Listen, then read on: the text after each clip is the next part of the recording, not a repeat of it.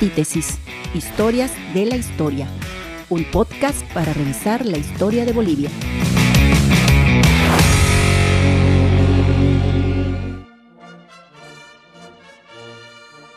Desde el viernes 18 de agosto en que José Rosa Quiroga le sacó el primer diente, Germán Bush no va a Palacio Quemado. Mm, ya son cuatro días. No solo está dolorido, está también indispuesto. Los enemigos le cuestionan su gobierno y no quiere burlas por su apariencia porque mm, le faltan dos dientes. Los diarios son tan terribles como los escribidores a sueldo. Por eso gobierna desde su casa en estos días, una casa que, aun siendo el hombre más poderoso del país, paga con un crédito bancario como si fuera un sujeto cualquiera.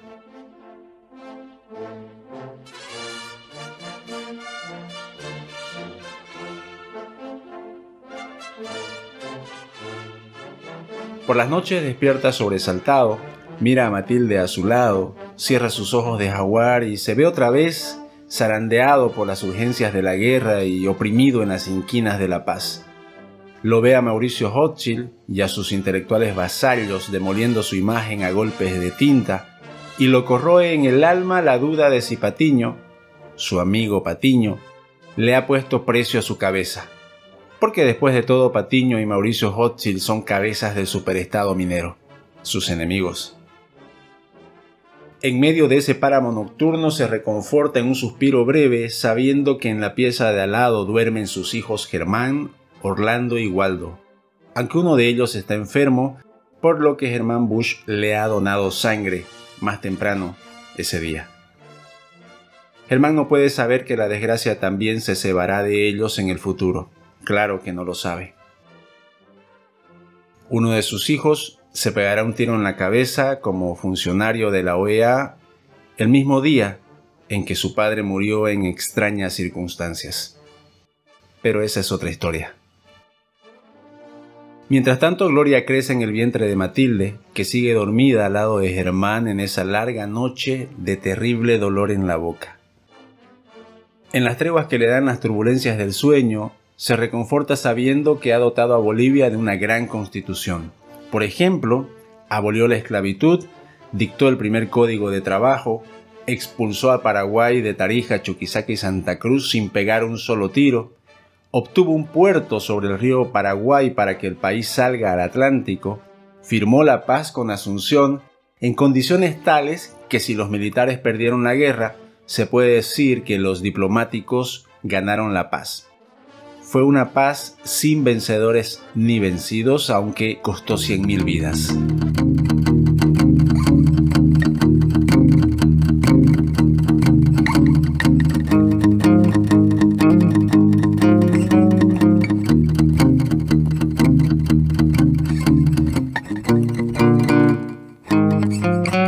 Pero Germán ha hecho más selló la nacionalización del petróleo que inició su antecesor y camarada David Toro, y acaba de nacionalizar las divisas de los varones del estaño que antes de él eran los amos de Bolivia.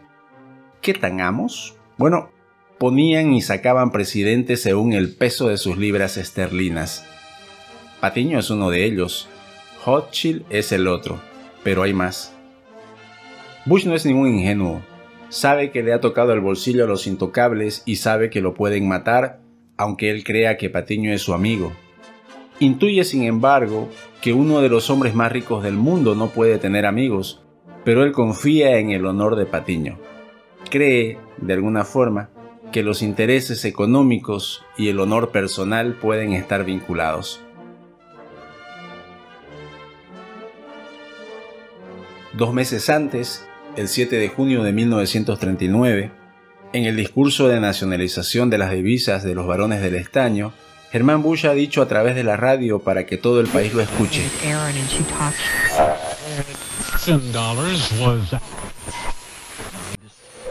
He medido la magnitud del paso que doy y sé que me acechan peligros. Los afronto y si por ello cae mi gobierno, habrá caído con una gran bandera, la de la emancipación económica de Bolivia.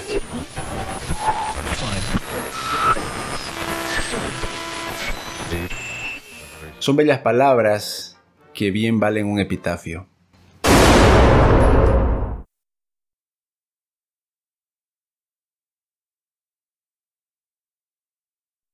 Él no sabe que esas palabras también son proféticas, o tal vez sí lo sabe, por eso las dice, para que conste para que alguien las lea más de 80 años después en un podcast.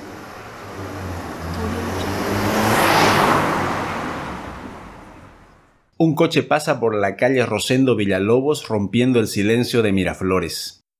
Germán Bush abre los ojos y se estrella contra la tiniebla que gotea del techo. Su vida es la de un meteorito en curso de colisión. Él lo sabe, pero también sabe que falta mucho para acabar su obra. No es fácil, como no ha sido fácil la guerra de tres años contra el Paraguay, como no ha sido fácil su ascenso al poder y como no es fácil esta noche de terrible dolor en la boca.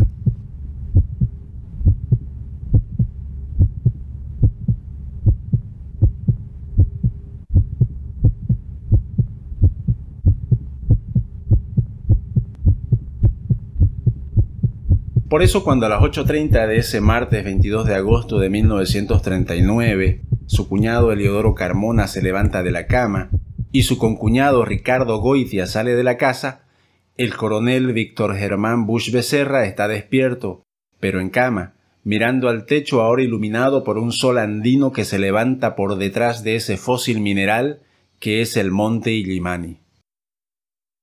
El cuñado de Bush coronel Eliodoro Carmona y su esposa Elisa Torné viven en la misma casa del dictador. El mayor Ricardo Goitia, esposo de Lía Carmona, hermana de Matilde y Eliodoro, vive en Huaki, donde comanda el regimiento Castrillo, pero llegó ayer a la casa para el cumpleaños de Eliodoro que será hoy más tarde.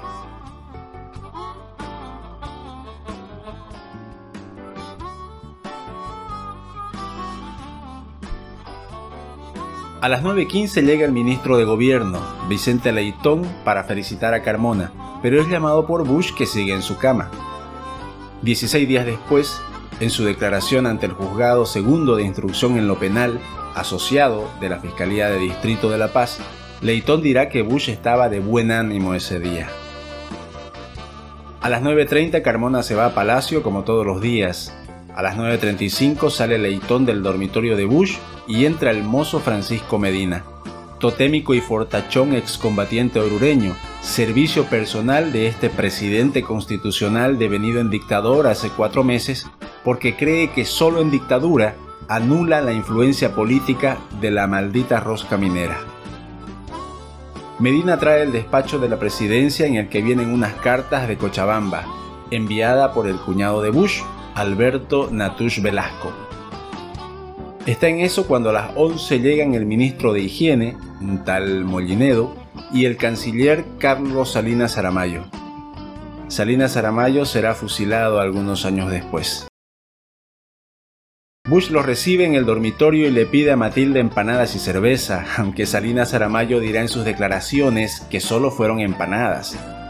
Los atiende y se van.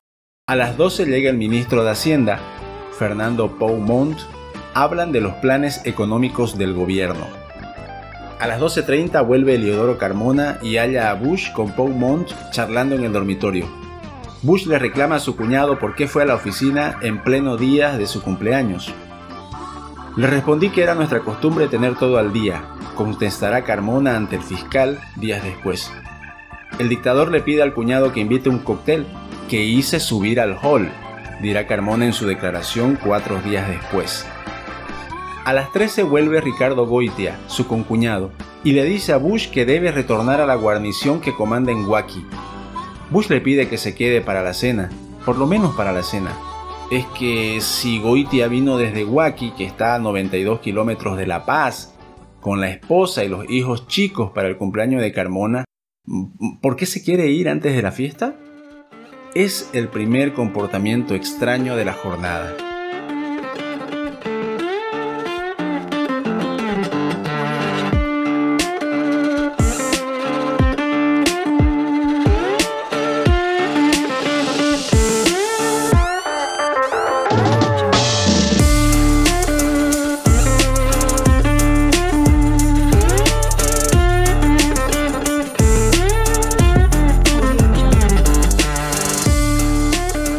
Durante la magra investigación tras los sucesos que ocurrirán horas después, nunca le preguntaron a Goitia qué asunto lo sacaron de la casa esa mañana tan temprano y por qué al volver se quiso ir tan pronto.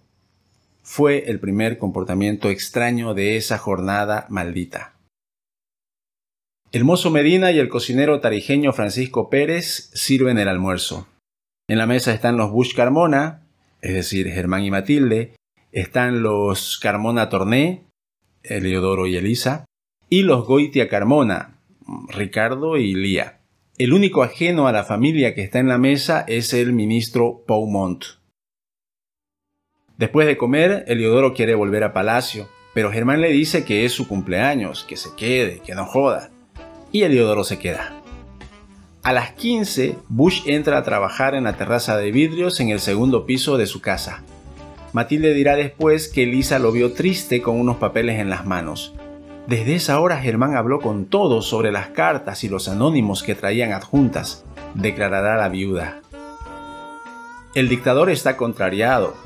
Sube Carmona y él le pide, Suegrita, busca Radio El Mundo de Buenos Aires. Germán quiere despejarse. Él es de poner apodos a toda la gente que quiere. Al cuñado le dice suegrita y a la esposa le dice marida.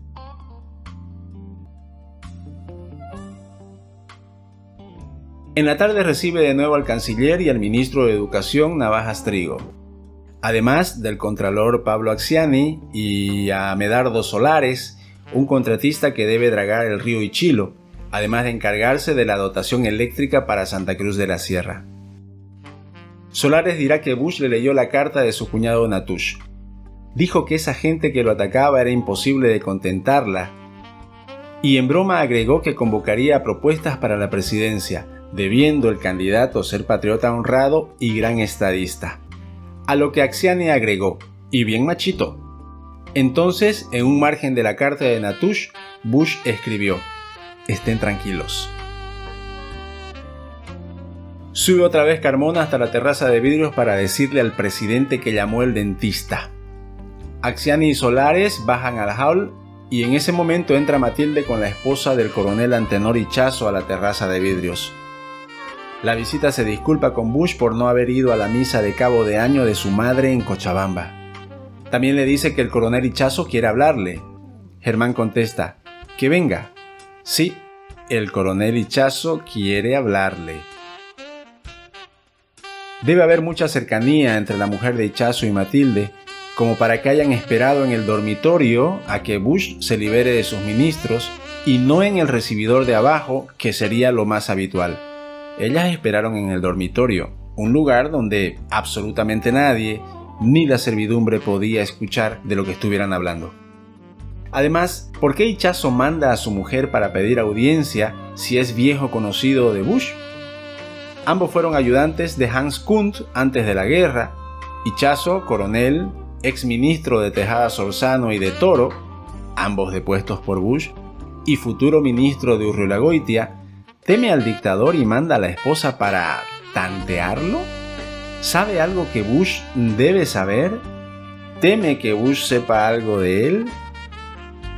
Cuando se precipiten los acontecimientos esa madrugada, Ichazo será el segundo personaje externo a la familia en llegar a la casa, apenas minutos después que el médico Guillermo Debe, que vive a una cuadra. En las declaraciones posteriores, solo Matilde nombra a Ichazo. Es extraño. En el día pide audiencia a través de la esposa, pero en la madrugada helada en que Bush recibe el tiro con el abrigo puesto, Ichazo entra a la casa casi de inmediato como si hubiera estado sentado al frente, esperando. ¿Pero esperando qué? Vigila la casa, la protege, debe confirmar el éxito o el fracaso de alguna operación, no se sabe, pero tras la muerte de Germán Bush, Ichazo se convierte en jefe de Estado Mayor General el cargo de Bush antes de asumir el poder. Después de la muerte de Germán Bush, Ichazo será el tercer hombre más poderoso del ejército y del país, solamente superado por el presidente Quintanilla y el comandante en jefe del ejército Bilbao Rioja. Es un premiazo. ¿Pero por qué? Antítesis. Historias de la historia. Un podcast para revisar la historia de Bolivia.